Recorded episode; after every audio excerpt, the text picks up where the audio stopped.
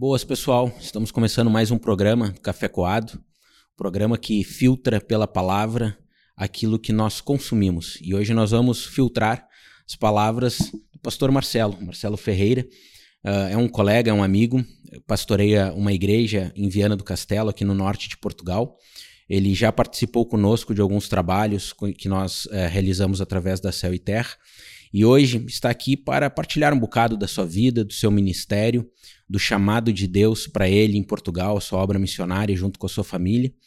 Nós, uh, junto com o Adriel, que está aqui comigo e sempre está, vamos ouvir um bocadinho daquilo que Deus tem feito na vida dele, testemunho dele, e também a perspectiva dele acerca do Evangelho, acerca da obra missionária e acerca do seu chamado aqui para Portugal. Marcelo, muito obrigado pela tua disponibilidade. Olá, pessoal, tudo bem? Prazer estar aqui com vocês nessa conversa. Uma conversa aí com sabor de Brasil e Portugal. Muito bom. E é isso aí, vamos dar sequência. Acho que vai ser um tempo importante. Foi muito, é, é, foi um prazer conhecer o Francisco há algum tempo atrás e temos feito algumas coisas juntos, alinhados e tem sido bom. Muito bom.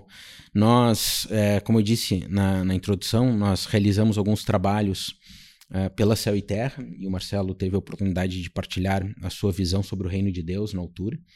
Mas hoje a nossa intenção aqui não era tanto uma leitura é, ou uma abordagem tão teológica de alguma temática bíblica, e sim conhecer um pouco do teu trabalho aqui em Portugal. Um, quando é que tu chegaste aqui? Uh, por que é que tu vieste para Portugal? Sim. Como que a tua família reagiu, já que tu vieste com a família, né? Esposa e filhas, como é que eles reagiram, como é que foi a adaptação. Então, se tu puderes é, começar falando um bocadinho dessa experiência, e depois também tem outras questões aqui que nós queremos colocar, mas é, convém já é, explicar o porquê que nós queremos saber isso.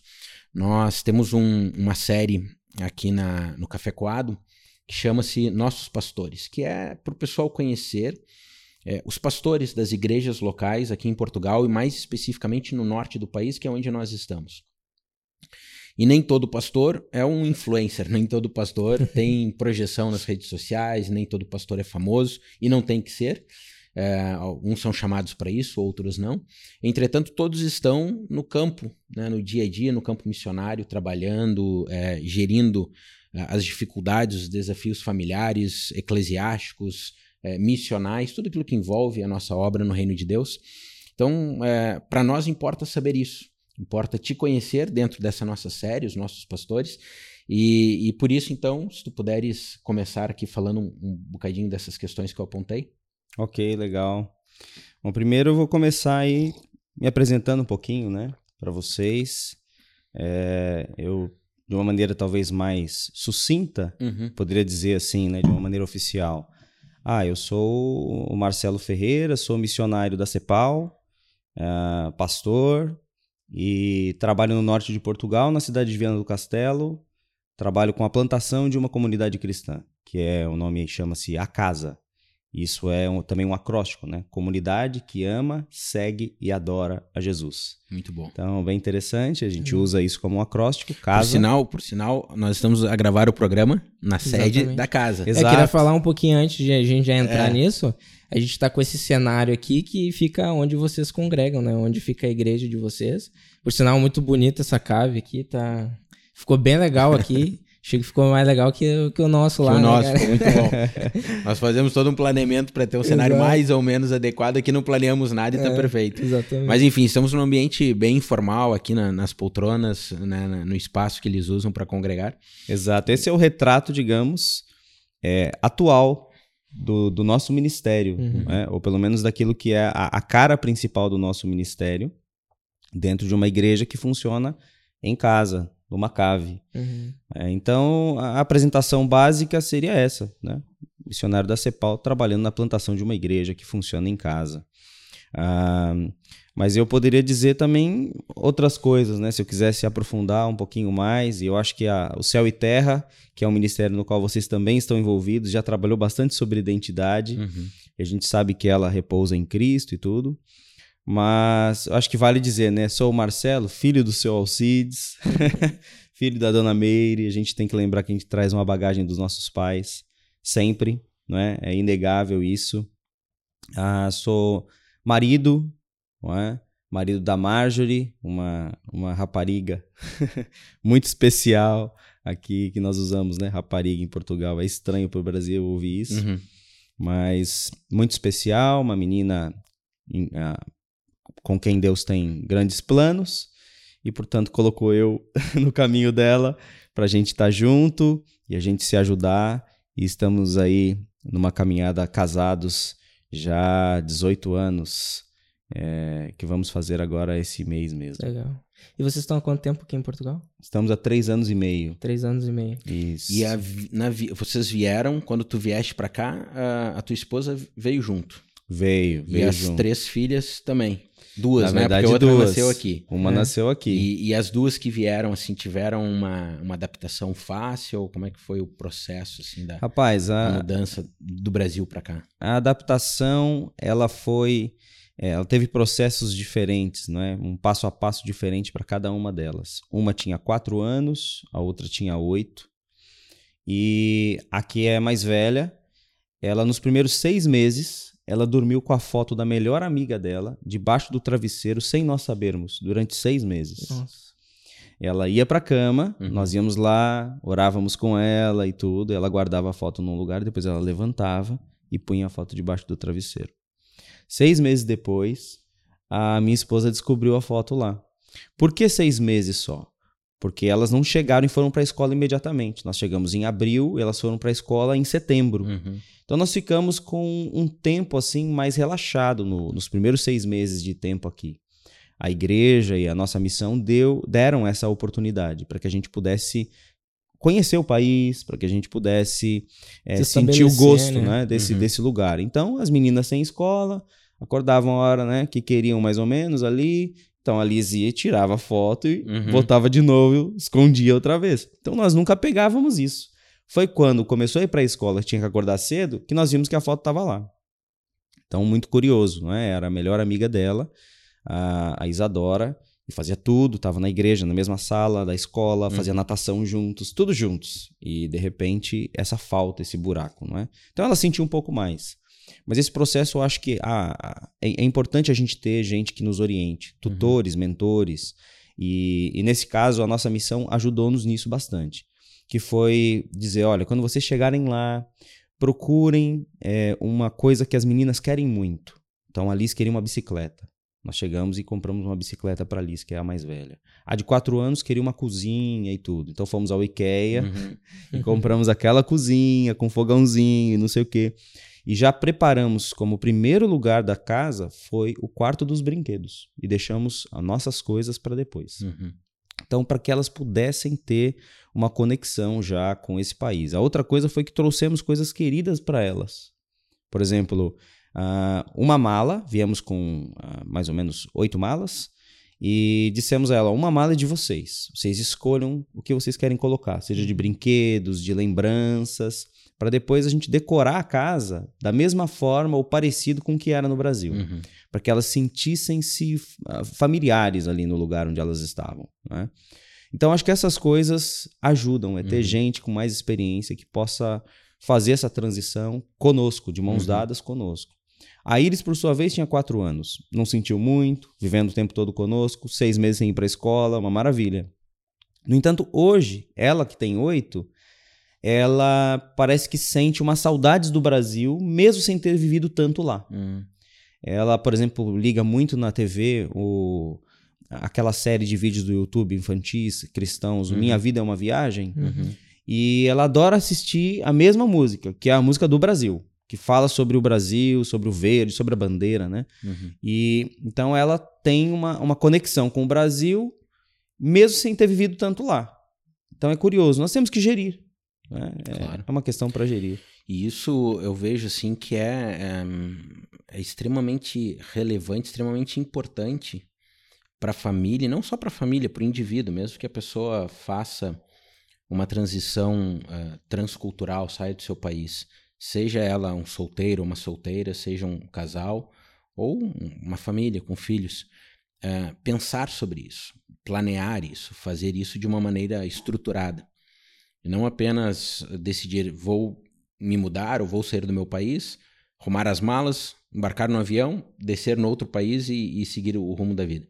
Exato, eu acho que o que acontece muito com brasileiros e esse movimento, esse êxodo de brasileiros vindo para Portugal, é que eles chegam aqui e consideram que aqui é o quintal do Brasil. Uhum. e, e, nesse sentido, acabam por ou sofrer uhum. muito ou não conseguirem virar o chip. Eles continuam com a TV a cabo é, ligada só nas coisas do Brasil, uhum. não conseguem assistir um outro telejornal que não seja o telejornal do Brasil. O futebol que assistem é o futebol do Brasil. Né? Encontram-se para falar mesmo é do Flamengo, uhum. é do, uhum. né? Tô citando o Flamengo todas, aqui. Todas as referências mas do Brasil, né? As referências estão lá, exatamente. Uhum. É, não conseguem é, conectarem-se a nada mais. Né? Uhum. Né? As novelas, né? os que assistem estão lá ligados. Então, é, eu trabalhei durante um período numa fábrica que logo que cheguei, tive que é, juntar ao, ao, sustento missionário que eu uhum. recebo um trabalho fora. Uhum. E ainda hoje trabalho também numa outra uhum. coisa que posso falar depois. Mas inicialmente trabalhei numa fábrica depois dos primeiros seis meses.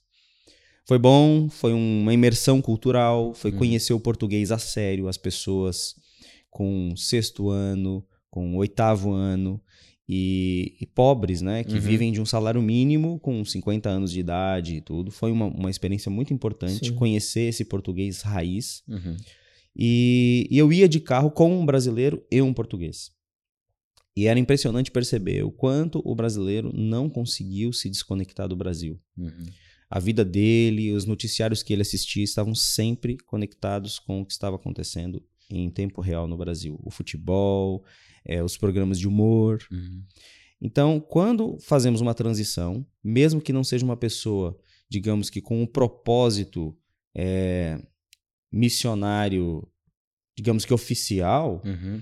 é, é preciso fazer uma, uma pesquisa, estudar um pouco o país, abrir o coração, ler a história, ouvir Sim. a música. Eu cheguei a ouvir a música portuguesa aqui depois. Uhum. Mas essas coisas começaram a tocar o meu coração. Eu lembro do dia em que eu estava assistindo um vídeo ou estudando sobre a história de Portugal no último século, sobre Salazar e tudo, e com, os, e com fado ao fundo, bem uhum, baixinho. Uhum, uhum. E eu fazia isso naqueles primeiros seis meses. Até o momento em que eu me peguei chorando. E eu falei, uau, o que aconteceu aqui? Uhum. Eu achei curioso isso, não é? Eu gosto de contar isso porque aquilo foi um marco para mim. Eu falei, parece que entrou um pouquinho de Portugal dentro de mim. Parece que eu uhum. senti um pouco do sofrimento e da dor dessa música que, que é o grito que sangra no coração do português e que marca a sua cultura, com aquilo que era a realidade da ditadura uhum. é, de Salazar, especialmente nos tempos do fim ali, antes dele entregar o governo. Então, eu acho que essa relação é importante. Nós, às vezes, caímos de paraquedas do Brasil, com a nossa realidade é, cultural que é muito mais ampla, com uhum. gente que veio da Primeira Guerra, gente que veio da Segunda Guerra, com tantas culturas, é alemã, é chinesa, é japonesa, é holandesa, é italiana, portuguesa, e de repente a gente cai aqui e aqui não é a mesma coisa. Exato. Eles não viveram essa experiência que nós vemos lá. Uhum. E eu vejo assim, mesmo que algumas pessoas, é, eu digo assim, é, toda gente que sai do Brasil e vem morar em Portugal, qualquer outro lugar, é como tu disseste, vai sofrer menos se ela fizer um processo estruturado, planeado de morar outro país, seja a, a sua, os seus planos financeiros, seja a sua adaptação cultural, conhecer a realidade do, do local para onde ela vai e entender fundamentalmente que cada região é uma região no mundo, cada região tem a sua cultura. Não existe cultura melhor ou cultura pior, as culturas são apenas diferentes. Não existe cultura certa e cultura errada. Elas são é, características e realidades daquela própria região. Então, isso eu acho que diminui muito o sofrimento e também uh, esse drama da adaptação. Isso para qualquer pessoa. Agora, eu diria que para o cristão, uh, isso é fundamental. Porque, ainda que ele não venha com uh, uma vocação missionária prática de atuar exclusivamente como missionário aqui na Europa, ele carrega em si, por causa da sua fé, uma missão. Sem então, dúvida. Todo cristão é um missionário. Ele pode não ter o, o, o, cargo missionário. Sem dúvida. Mas ele tem uma missão. Então, quando ele sai do país dele, aonde quer que ele vá, pode ser África, pode ser é, Sudeste Asiático, pode ser Europa, não importa onde, ele tem uma missão. uh, que é expressar a vontade de Deus e manifestar a glória de Deus através do seu viver. Sem dúvida. É, nós somos um povo missional, né? uhum. né? A igreja é um, um povo, povo missional. Exatamente. Então, se nós somos igreja, somos corpo de Cristo, carregamos dentro de nós é, uma missão de glorificar a Deus com tudo que somos, com tudo que fazemos. Então, aquela comissão que Jesus deixou para os discípulos em Mateus 28, é, ao subir aos céus, aquilo estende-se à igreja.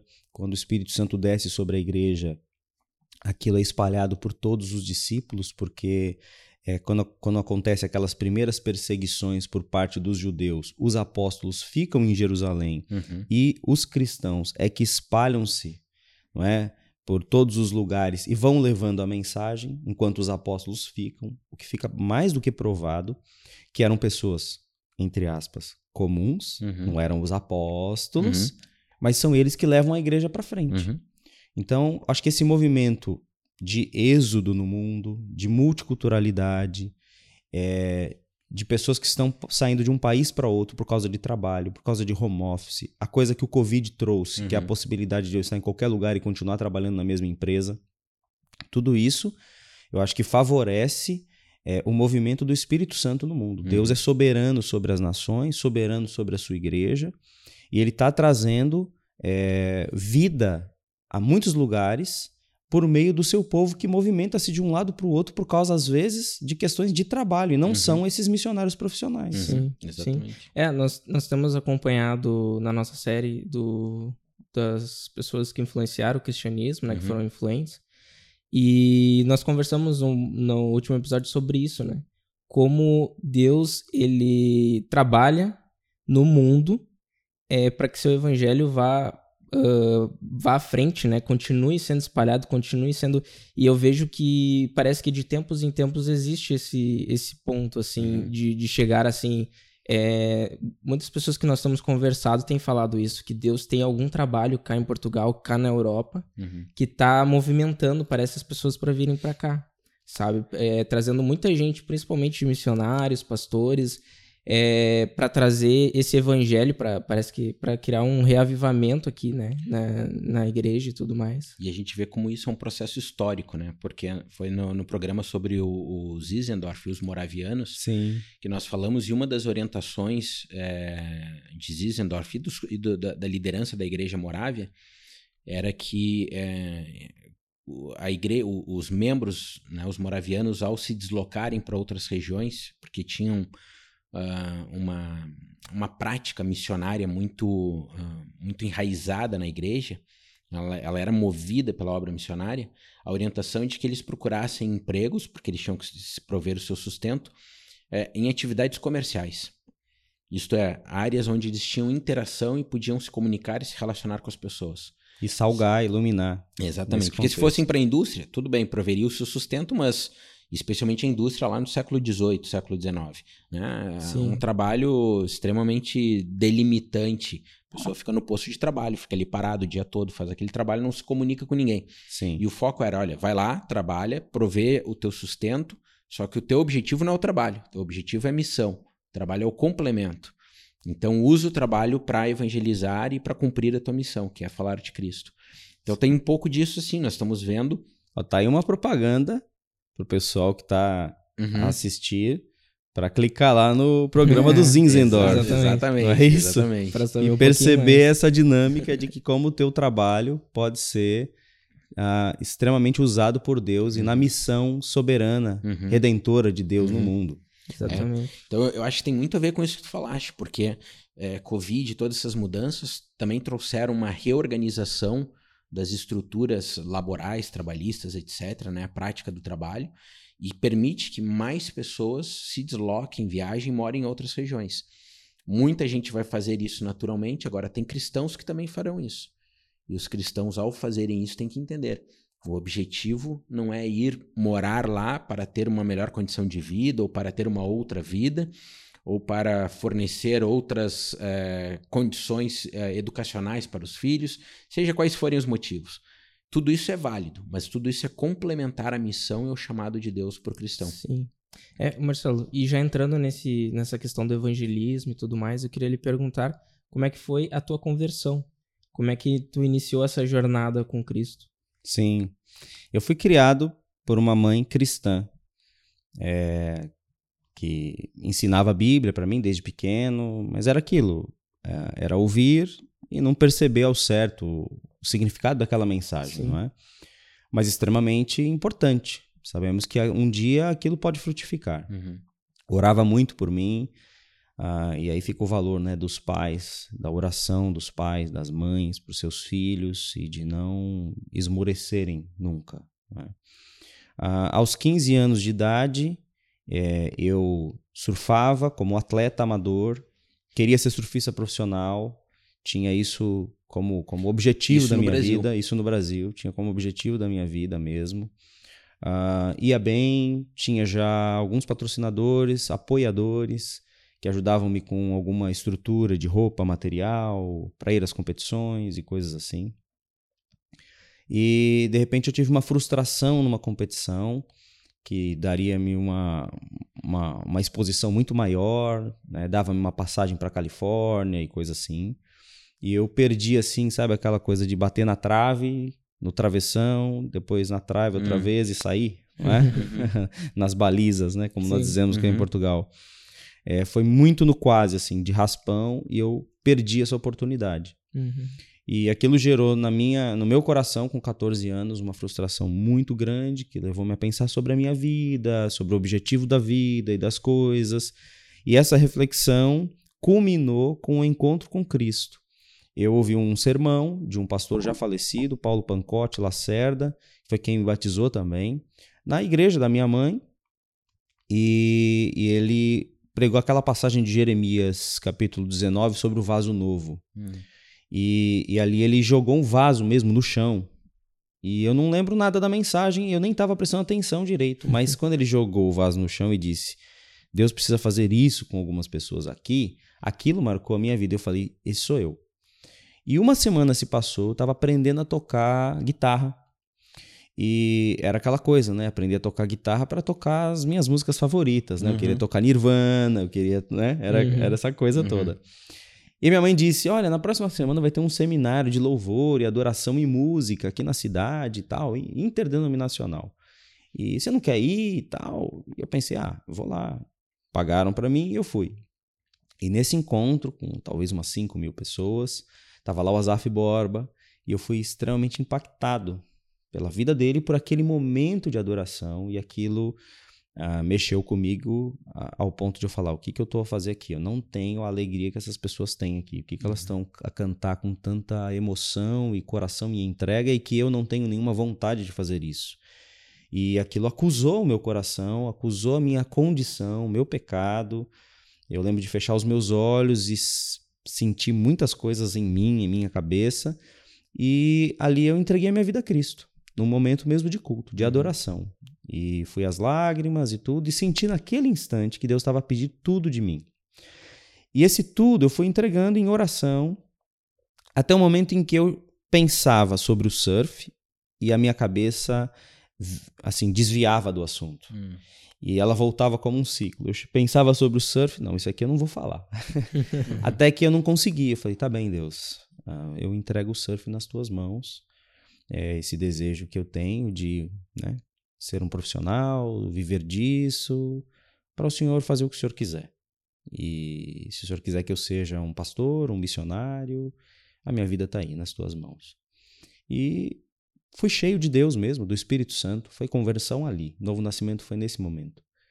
Ah, e a partir de então foi desenvolver minha vida de, de amor à igreja. Comecei a me envolver com os grupos de adolescentes, jovens e a despontar para a parte musical, para a parte do ensino, da palavra, de orar pelas pessoas e esse chamado ser confirmado dentro de mim e fora de mim pela igreja local. Pessoas verem esse dom de cuidar de pessoas, de ensinar, de conduzir, de desejo de, de interceder pelos, né, pelo próximo, até o ponto de eu ir ao seminário. Bom, nessa história tem sempre muitas confirmações. E eu até hoje sou um pastor relutante um pastor relutante com o meu chamado, não porque eu tenha dúvidas dele, mas talvez porque eu seja birrento mesmo, e dura coisa recalcitrar contra os aguilhões, já disse Deus, já disse Jesus para o apóstolo Paulo, não é? Muitas vezes sou esse pastor relutante com a minha própria vocação, ou vacilante por sentir-me fraco, por sentir-me inadequado, ah, mas eu não tenho razão de duvidar nem por evidências internas, nem por evidências externas uhum. de igrejas ou de pessoas que são ministradas, nem pelo passado e nem pelo presente. É algo que eu vivo e que eu falo: olha, é, é isso, sou um pastor evangélico, uhum. relutante e pela misericórdia e graça de Deus sou sustentado até aqui, até uhum. os dias de hoje. Muito bom. E, e o seminário tu iniciaste com quantos anos? Eu tinha 17, eu ia fazer 18 anos no ano do seminário. E, e ali cumpriste um período que aí foi três anos? Foi anos? cinco anos. Cinco anos seminário. É, foram quatro anos internos no Palavra da Vida, e Atibaia. Depois o, o estágio. Depois o estágio no quinto ano, onde eu fui trabalhar com plantação de igreja. Uhum. Foi meu primeiro ministério. E uma, uma das coisas que me faziam relutar com o chamado e com a vocação era o tema da igreja porque eu, venho de uma, né, de uma uh, linha eclesiástica de igrejas conservadoras, tradicionais, batistas. Uhum. Uh, a minha mãe cresceu na Assembleia de Deus, mas era da Igreja Batista na altura em que eu nasci.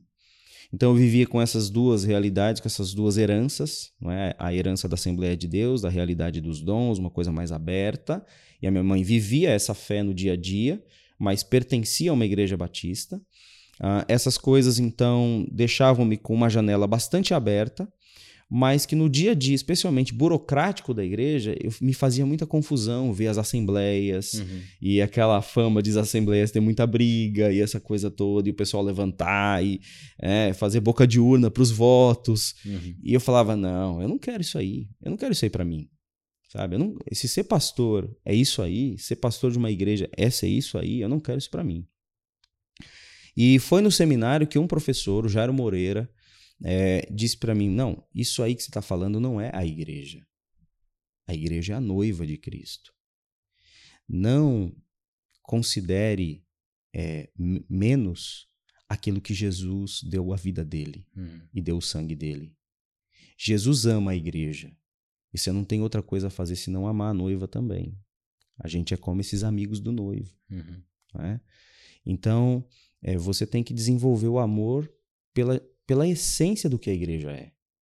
E daí vem uma busca incessante por, assim, ok, o que, que é a igreja então? O que, que é a essência da igreja? Foi um dos temas que mais marcou meu coração no início da minha caminhada. Porque se, se eu poderia me desvencilhar daquele sistema quadrado, não é, do que eu via denominacionalmente, então, o que era a igreja para além daquilo? Hum. E mais profundo, o que era a igreja no seu ADN, no seu DNA, na hum. sua essência? O meu trabalho de TCC foi Atos 2, 42, 47. Já tinha alguns livros publicados, né? O Rick Warren já tinha, uhum. o Igreja com Propósitos, trabalhava um pouquinho esse texto, mas depois ele ia para as estratégias mais práticas, né? Uma coisa mais americana. Uhum. Mas depois fui ler alguns alemães, algumas coisas que trabalhavam essa essência da igreja. Depois um livro que me marcou muito foi o Igreja Forma, Forma e Essência, do Gene Getz.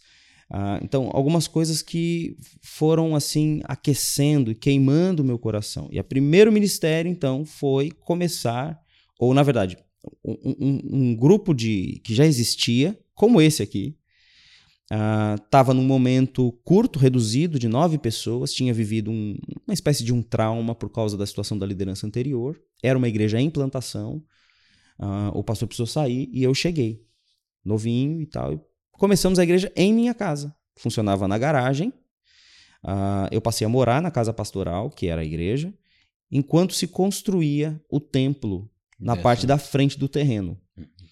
Então, boa parte da minha vida foi começar, nesse pedaço, foi começar a, a pesquisar e a procurar amar a igreja de Jesus como corpo como organismo vivo mais do que como instituição. E como que eu poderia gerir a questão da instituição, porque ela é inevitável e a gente precisa dela. Ela uhum. acaba por ser uma consequência natural. Você organiza as coisas à medida em que você tem pessoas e dons. Então, Exato. como organizar sem perder e sem uh, corromper a natureza orgânica da igreja. Uhum. Então eu estava sempre com essa coisa no coração e vivi muito tempo assim.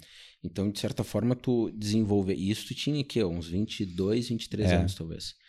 Ahn, então já, isso foi praticamente o início do teu ministério, porque tu saíste do seminário, ainda novo, e já, já avançaste para para Exato. Casamos, pastoral, né? eu e Marjorie casamos. Ela foi ter comigo lá, então, na casa onde eu já vivia. Uhum. E nós vivemos três anos nesse ministério em Boiçucanga, é, litoral norte do estado de São Paulo, e que eu tenho um carinho imenso por aquilo, por aquele trabalho. Hoje chama-se Igreja Batista Betesda. Uhum. Tem lá um, um pastor que é o mesmo que me ah, que ficou ali no meu lugar, né, que me sucedeu. Uhum. Sim. Ah, e era aquilo, batismos no Rio, não é coisa que não, não é tão comum no Brasil, né? Uhum. É, nós usamos o batistério das igrejas Sim, muitas sim, vezes. sim. Então, aquela coisa bem raiz, uma comunidade mais pobre, e mas que me ajudou muito. E isso já, de alguma forma, já te colocou assim nessa nessa linha de estudo da eclesiologia, assim, né? O estudo da igreja. Sim. E, e, e é a partir disso, como é que tu vês o papel da igreja ahn, na sociedade ou até mesmo o papel da igreja na cidade? Ela serve para, ela deve servir a comunidade, ela deve servir a, a cristandade apenas.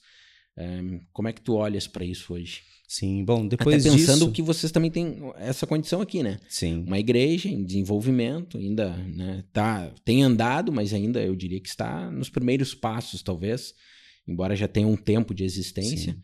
Então, talvez essa, essa tua experiência é, de- na plantação de igreja, associada aos teus estudos né, no campo eh, eclesiástico, como é que tu vês e se isso se aplica também na tua realidade, nisso que tu fazes aqui? Ah, eu gosto muito de uma, de uma, uma fala que eu ouvi do pastor Ricardo Agreste, ah, lá da comunidade da Igreja Presbiteriana Chácara Primavera, em Campinas.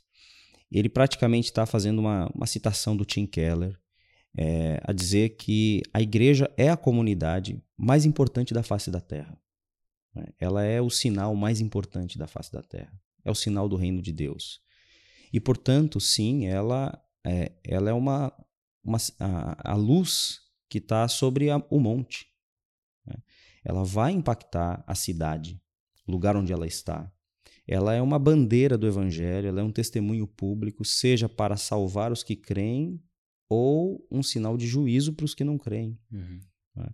Então, ah, quando nós olhamos para o Evangelho, olhamos para a Bíblia Sagrada, eu creio mesmo que a igreja ela tem uma missão para dentro e ela tem uma missão para fora, para a cidade onde ela está. Por isso, como no próprio livro do Tim Keller, é, Igreja Centrada, ele trabalha em cima de três eixos. Né? Ele fala o Evangelho no centro, depois a cidade e o movimento porque muitas vezes a cidade está em movimento e nós perdemos o bonde Uhum. do movimento. Ele fala que muitas vezes nós estamos 30 anos atrás do movimento que a cidade já tem. Estamos respondendo questões de 30 anos atrás. Uhum. né? Então, quando olhamos para o Novo Testamento, é, para as palavras de Jesus, é, é nítido que nós temos um- uma missão de resposta, de reagir, mas também de propor para a cidade onde nós estamos. Como fazer isso? Bom, é preciso orar muito a Deus e buscarmos o discernimento, buscarmos o diálogo com outros pastores, o que eles estão vendo na cidade, com a nossa própria comunidade, com aquilo que está acontecendo dentro dela e ao redor dela, né, na sua circunvizinhança. Então, sem dúvida que quando uma igreja é plantada, é, não é para ela olhar para o seu próprio umbigo só, Uhum. somente. né? Ela, ela tem aí uma responsabilidade no seu entorno e na sua cidade, no movimento que está acontecendo dentro da sua cidade. Pois é, eu diria que eh, essas mudanças político-econômicas e sanitárias, inclusive, que nós sofremos aí, nos, pelos quais nós passamos nos últimos dois anos, decorrentes da pandemia, ahm, tenham intensificado ah, a- o movimento nas cidades. Eu vejo que houve uma mudança muito forte, principalmente no pós-pandemia, né? A pandemia deu uma congelada, mas parece que meio que ativou os ânimos assim numa expectativa. O que que vem depois e depois que aliviou os problemas da pandemia, houve um movimento, né? Talvez até uma reação a, a, a, possibilidade de não deslocamento, de não mobilidade durante esses dois anos. E então intensificou-se depois, e eu tenho visto que há um movimento, especialmente, eu acho que no mundo todo, mas eu vejo aqui na Europa, não só Portugal, em vários outros países, um movimento de, de deslocação, de transição de emprego, de trabalho, até mesmo as igrejas um, multiplicando, criando novas células, novas unidades, etc. E isso tudo é, é algo pelo qual a sociedade passa. E a igreja, estando na cidade e sendo uma instituição, um elemento, uma célula importante na cidade e na sociedade, ela precisa estar atenta a isso para saber responder a isso. É, eu acho que a gente muitas vezes recebe uma carga no nosso cristianismo é, do, do interesse pela santidade desde cedo, o que pode levar a gente a se encastelar. Uhum. É? Então, nós precisamos nos separar. Eu acho que eu vivi isso na minha é, infância, adolescência, início de juventude, a preocupação da igreja pura, da igreja santa, que é verdade, que é algo bíblico. Uhum. Então, a igreja ser santa, a igreja ser separada, é parte da sua missão também. Mas a igreja também ela é apostólica. Uhum. Né? Ela é enviada ao mundo. E às vezes nós não sabemos equilibrar essas coisas. Exatamente. Um questionamento que eu lhe fazer é assim, como é que a igreja não vira mundo, sabe? Porque hoje em dia nós temos muitos movimentos que trazem elementos do que estão no mundo, né? Principalmente de festa, de alegria e tudo mais, é para dentro da igreja. E às vezes tem cultos que nós olhamos que nós não conseguimos perceber a diferença entre uma boate, entre uma uhum. balada e uma igreja, sabe? Isso é vai de encontro com o que tu tá dizendo, como é que nós fazemos para que isso não aconteça, sabe? Sim. É, eu acho que é um desafio grande aí, às vezes nós ah, entramos naquele, naquele pêndulo, não é? Uhum. Ou vamos para uma abertura cultural extrema na nossa filosofia de ministério, de dialogar com a cultura de uma maneira tão extrema que a gente perde as raízes históricas uhum. não é? do que é a igreja e de como que a igreja ela se expressou na história do cristianismo. É, a gente quase que pega o nome liturgia e tem nojo desse nome uhum. e dá um chute nesse nome. O que, que é isso? Isso aí é, é, ser hipócrita, é ser fariseu. E não percebe que é um aspecto formativo quando se pensa em liturgia como serviço, que é a verdadeira uhum. tradução, e que sim, é possível pensar no aspecto formativo de quando a igreja se reúne e, e, de que ela tem uma proposta de ensino em tudo o que faz durante o período do culto. Então, há ensino enquanto se canta, há ensino na ordem que se faz, há ensino na leitura bíblica, há uhum. ensino na pregação, há ensino em tudo isso. Então, quando a igreja ela reúne pessoas, até a estética do lugar onde ela está, se ela usa uma cruz, se ela não usa, é, todas essas coisas ensinam, são formativas. Uhum. É? É, por um lado, algumas igrejas querem um diálogo cultural tão grande que querem jogar fora toda a sua história a história uhum. da igreja, a uhum. história do cristianismo. Por outro lado, outras estão tão apegadas à história de um modo idolátrico que não dialogam em nada com a cultura uhum. e não conseguem falar para a sua própria geração. Como diz lá o texto de Atos, né, que Davi, tendo servido a sua geração, expirou, faleceu. Uhum. Então, não conseguem porque estão agarradas aos seus aos seus documentos denominacionais oficiais e tudo, e já nem voltam para o Novo Testamento é, é aquela coisa, né? Não, nós estamos aqui com, com o, o digamos assim, o, o, puro evangelho, né? com o puro sangue do evangelho. Mas voltaram até onde? Voltaram até 1500. Uhum. Quer dizer, quer voltar para o puro evangelho? Então reduz mais 1500 anos. Uhum. Não, não volta só 500. Uhum. Né? É preciso voltar 2 mil. mil anos, exato. exato. Então, é, é, eu acho que é preciso isso.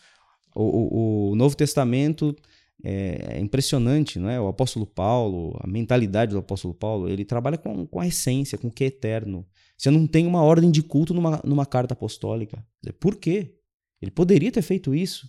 Ele falou em igrejas tão diferentes, Éfeso, Filipos, é, Tessalônica, mandou carta para Romanos, uma carta esplêndida, onde ele não tinha ido ainda, pelo menos, até enquanto escreveu, e ele não poderia ter falado, pessoal, ó, eu não cheguei aí ainda, deixa eu ensinar para vocês como é que é culto, deixa eu passar uma liturgia. Não, não passou.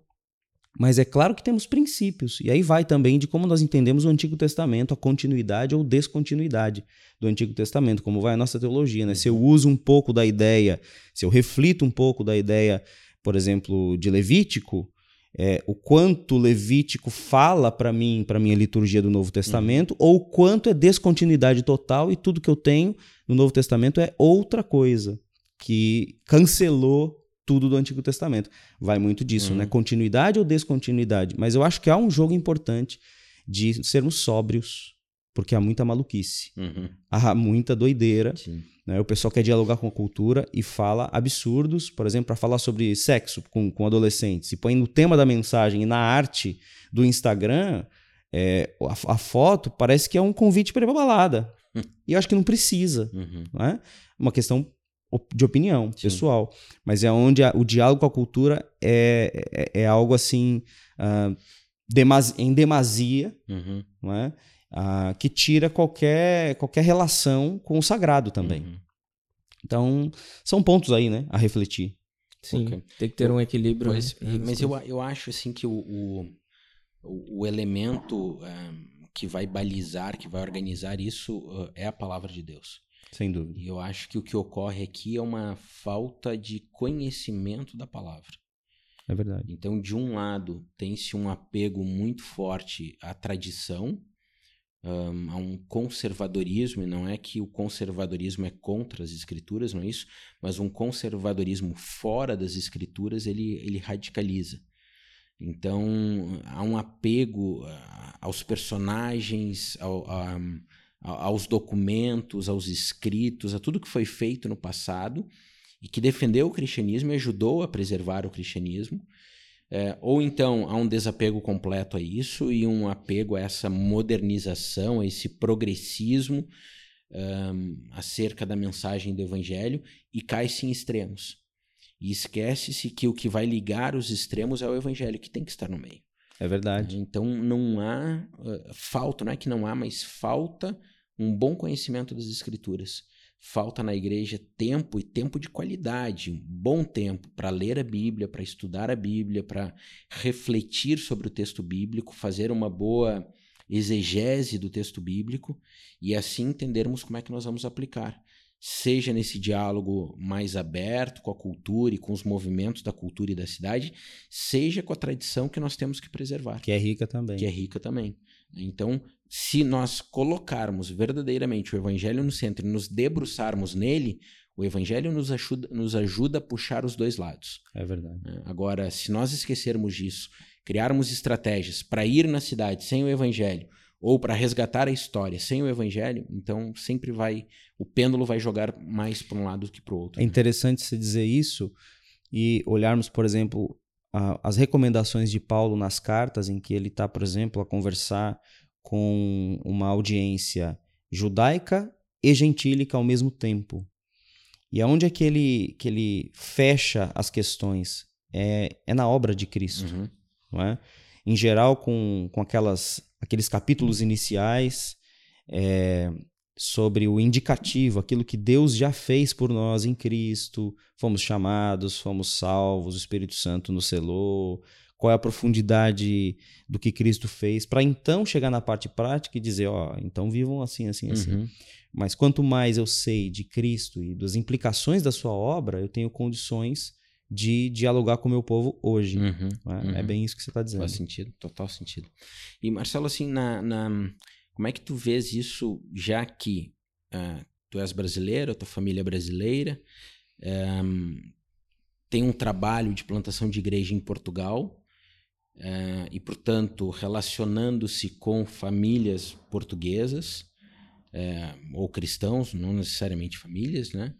E, e, junto um movimento que tem ocorrido aqui no país, aqui em Portugal, de fluxos migratórios, não só brasileiros, né? Nós sabemos que tem um, cada vez mais um crescimento de missionários canadianos, americanos chegando, um, muitos estudantes africanos vindo para cá também um, asiáticos por causa de uh, acordos uh, de desenvolvimento científico, Portugal e China, Coreia do Sul, etc.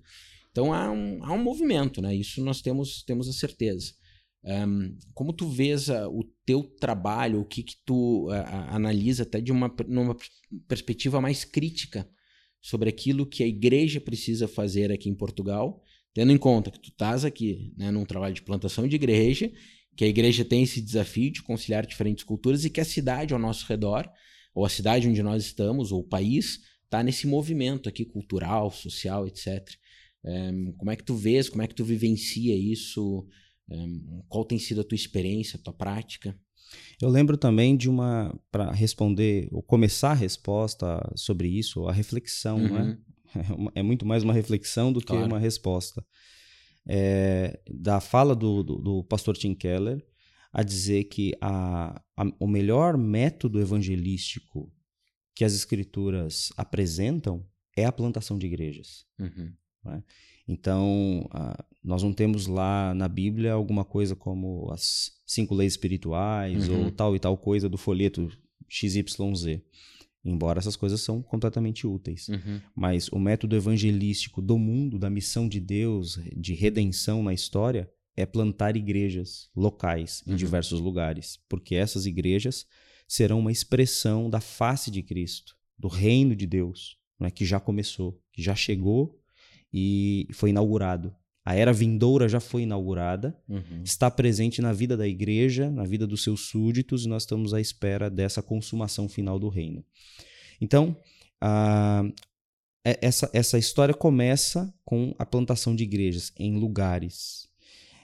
Quando a, a, a, plantação de igreja é num lugar como Portugal, por exemplo, com esse fluxo migratório imenso, o que pensar? Eu faço sempre então, esse exercício, durante esses três anos e meio que estou aqui, é plantar uma igreja para uma etnia uhum. ou é plantar uma igreja para aquela cidade ou aquele local onde fomos enviados? Porque se o local está em movimento, se o local está recebendo gente de todo tipo e de todo lugar, como você mesmo disse, temos indianos, temos africanos, temos brasileiros, temos portugueses, gente de todo lado chega para aqui. Essa igreja que foi plantada nesse lugar precisa ver a cidade, precisa ver esses movimentos. Uhum. E ela é uma comunidade onde hasteia a bandeira do reino de Deus. Uhum.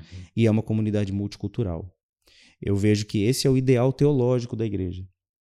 Então, por exemplo, ao lermos o Novo Testamento, o apóstolo Paulo vai de um lugar para o outro, não é? Junto com a sua equipe, com a sua equipa de, de missões, com o seu grupo, e ele começa a chamar as pessoas ao arrependimento e à fé em Jesus, por onde ele passa, ele começa passando pela sinagoga, onde era o mais natural, né? É até parece que uma estratégia teológica oferecer o evangelho aos judeus e à luz da rejeição dos judeus ele então vai para os gentios. E as igrejas se tornam comunidades multiculturais. Uhum e onde ele resolve muitas das questões que nós lemos em 1 Coríntios, em Gálatas, em Efésios, em Tessalonicenses, em tudo quanto é lugar. É, o concílio de Atos 15, não é? com aquela palavra brilhante de Tiago para resolver a questão. É, tudo aquilo está em torno da, do, desse, desse entroncamento de culturas que estão uhum. unidas em Cristo. É? Portanto, eu vejo que Igrejas são comunidades multiculturais, elas têm um guarda-chuva abrangente o suficiente para compreender aquilo que o apóstolo Paulo disse, que não há grego, nem judeu, nem escravo, nem livre, nem homem, nem mulher, bárbaro, cita, mas Cristo é tudo em todos. E aí está, acho que, o grande milagre do evangelho. É assim, aonde a cultura separa tribos, a igreja une. É? Então, isso não significa que não podemos ter um projeto específico evangelístico com motoqueiros, com montanhistas, surfistas, com brasileiros, indianos, projetos específicos. Uhum. Mas no momento em que nós falamos de igreja, a igreja une o que, o que a cultura separa. É? As pessoas falam: ah, não, eu não me junto com, com aqueles. Eu sou do futebol, eu não tenho nada a ver com o pessoal do tênis. É? Uhum. Eu sou do mar, eu não tenho a ver com quem gosta da montanha. Eu sou branco, não tenho a ver com os negros. Uhum. Eu sou rico, não tenho a ver com os pobres. E o corpo de Cristo faz um milagre absurdo e deixa o mundo de boca aberta a, ver, a, a dizer assim: o que, que tem ali? como que um idoso senta com uma criança, como que um negro senta com um branco, como que duas línguas diferentes dialogam e como que eles adoram o mesmo Deus. Uhum. Então, essa é a beleza e a riqueza do Evangelho de Jesus. Ela faz alguma coisa que em nenhum outro lugar do mundo é possível. É só a Igreja de Jesus faz isso porque tem o Espírito Santo que ao entrar na vida de pessoas, ela é, o, Espírito Santo ele, ele une, ele, ele interpreta os corações, né? ele faz o, o efeito reverso de Babel que confundiu as línguas e separou as pessoas, o evangelho reúne as pessoas diferentes. Então, acho que um grande desafio para Portugal, que recebe esse, essa multiplicidade de culturas, é pensar numa igreja internacional lusófona. Porque deveríamos sonhar, eu acho que pelo menos em tese, o desafio de fazer é imenso. Falar sobre fazer eu não sei como. Uhum. Deveríamos orar sobre isso. Sim. Mas é imaginar uma igreja onde tem uma pessoa de São Tomé, um angolano, um moçambicano, um brasileiro, um português do norte, um português do sul, do uhum. Algarve, que também são diferentes entre si, uhum. não é? E pensarmos como que essas pessoas podem estar juntas e dividir a mesa. Uhum. Isso é um desafio imenso. Imenso, porque só quando nós vivemos entre culturas é que se percebe isso. Sim. E o que, que tem sido feito com a sua igreja em relação a isso? Bem, Viana é um lugar que até antes da pandemia a sensação é que era um lugar é tipicamente português. Uhum. É claro que já tinha brasileiros, uhum. muitos. É claro que já tinham africanos das, dos mais diversos países das colônias, é, das ex-colônias, não é? Ah, mas não se via esse, essa, essa chegada e esse êxodo de tanta gente como se vê agora depois da pandemia, do meio da pandemia para cá. Portanto, a nossa comunidade, como nasceu com o objetivo inicial, ou pelo menos estratégico, de alcançar as pessoas dessa terra, os portugueses, estar numa casa. Os missionários que trabalham conosco são portugueses, são pessoas de Deus. O Nuno e a Gilberta, o Nuno e Gila, são gente do Senhor mesmo. É, Começou-se a alcançar o que? A vizinhança, as pessoas que são parte do círculo uhum. deles. E aqui nós temos um bairro tradicional, são, são casas e tudo, de portugueses mesmo.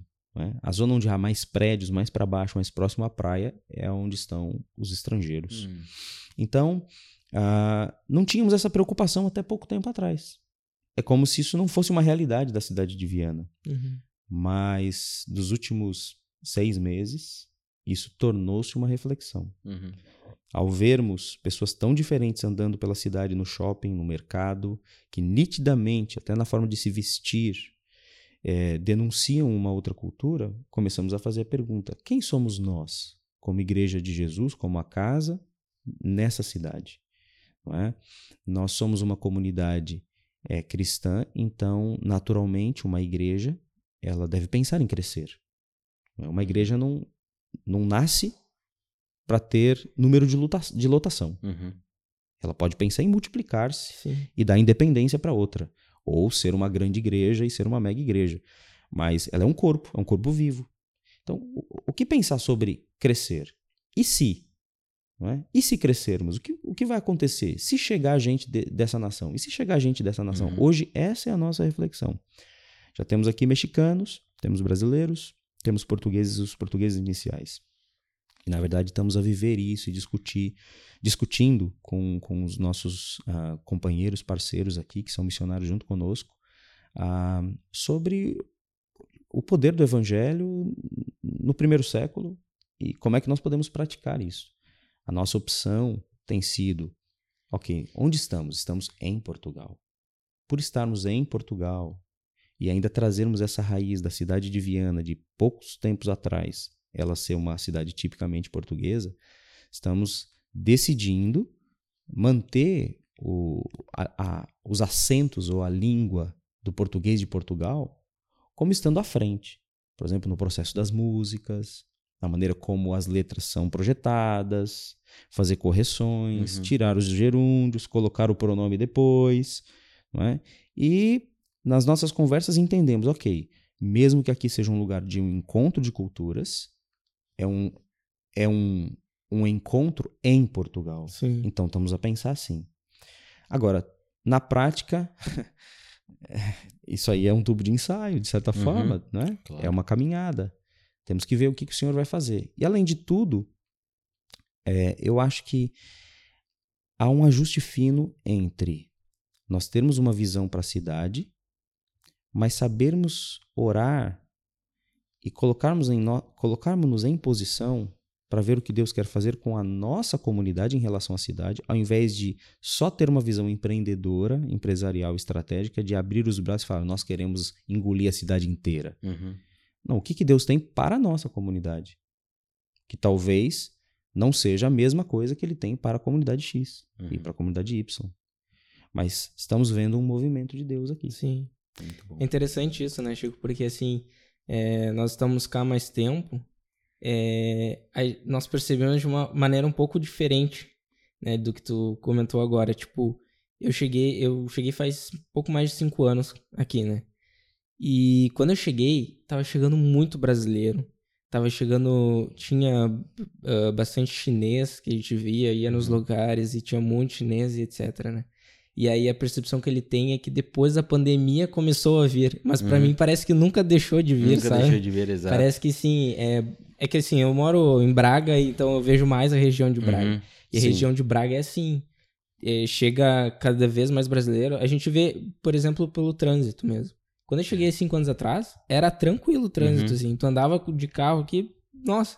E hoje tu já pega um trânsito, é, horários de, de ponta. É ponta que eles É chamam horário aqui? de ponta, aham. horários de ponta aqui, tipo, tu já pega ali um- uma tranqueira e tudo mais, sabe? Então, nesse sentido, a gente vê que, sim, parece que Portugal tem crescido muito essa, essa Uhum. questão de, de pessoas vindo de fora. E essa questão é muito interessante de, de nós analisarmos que, apesar de ah, uma igreja estar crescendo o número de brasileiros, estar crescendo o número de africanos e assim por diante, é, nós estamos em Portugal. Nós temos que dar um- uma visão para o povo daqui também, Uhum. né? Então, não- claro que a gente tem que também a- acolher o povo, né, que vem de fora. Mas eh, o povo que tem- vem de fora, ele tem que entender a cultura aqui também, né? Sim, eu acho que de qualquer forma, uma pessoa que sai do seu país, ela já não está mais no lugar onde estava, Uhum. não é? E há cidades que são é, muito marcadas pelo estrangeiro, como a cidade de Braga, não é? Sim. recebe muita gente há muitos anos já. né? É, mas eu acho que é um, um desafio interessante. É uma, uma sarna para nos coçarmos da boa, assim, que Deus nos dá a oportunidade. Porque a impressão que eu tenho no Novo Testamento é que a igreja ela, ela desenvolve-se, ela floresce no meio da bagunça cultural. Uhum. Parece um pouco isso o Novo Testamento. Ah, e no momento em que movimentos históricos tentaram fechar um grupo de povo para exercer o seu ministério ali, esses trabalhos morreram. Uhum. Por exemplo, quando olhamos para Pedro, que ficou entre os judeus, e Tiago, foram as igrejas mais difíceis, Uhum. que não cresceram, que morreram, e que depois do ano 70, quando foi a destruição de Jerusalém, foi tudo para o ar. Uhum. Enquanto que a igreja desenvolveu-se para onde? Para o lado da Ásia Menor, em direção ao Império Romano, onde a bagunça cultural era clara e evidente. né? Ah, então, é interessante pensar como, como nesse aspecto Deus é, parece ser mais aberto do que nós Uhum. porque ah, talvez nós não percebamos o quanto é preciso de sacrifício da nossa parte para nos abrirmos para o, o outro e para a cultura estranha. É? Eu, eu lia o, o Novo Testamento no Brasil, e gentios e judeus, e carne sacrificada a ídolos, lá em 1 Coríntios. Uns achavam que podiam comer, outros achavam que não podiam. E aquela confusão na ceia do Senhor em 1 Coríntios 11. Eu falava, esse pessoal, né? Pra que esse estardalhaço todo? É? Pensava assim. E cheguei a pregar mensagens sobre comunhão, por exemplo, na minha igreja no Brasil. E eu usava esses textos para dizer: olha, se Cristo foi capaz de unir num só homem, é? judeus e gentios, Efésios capítulo 2, quebrou Uhum. a barreira de separação, é? e, e- e fez, de, fez de ambos um. Se Cristo fez isso com, com né, etnias e os judeus eram muito exclusivistas, quanto mais é capaz de fazer por nós por causa de pequenas picuinhas na igreja e tudo, a tua diferença de, de time, divisão política, né, que hoje é uma Uhum, questão. Pois. É, um é esquerda, outro é direita, e outro fala, não, não, não, não pode ser, você não é crente não, porque você tem essa visão. E Então isso é pouco. Mas no fundo, no fundo, eu não sabia o quanto era realmente impactante a questão Uhum. étnica.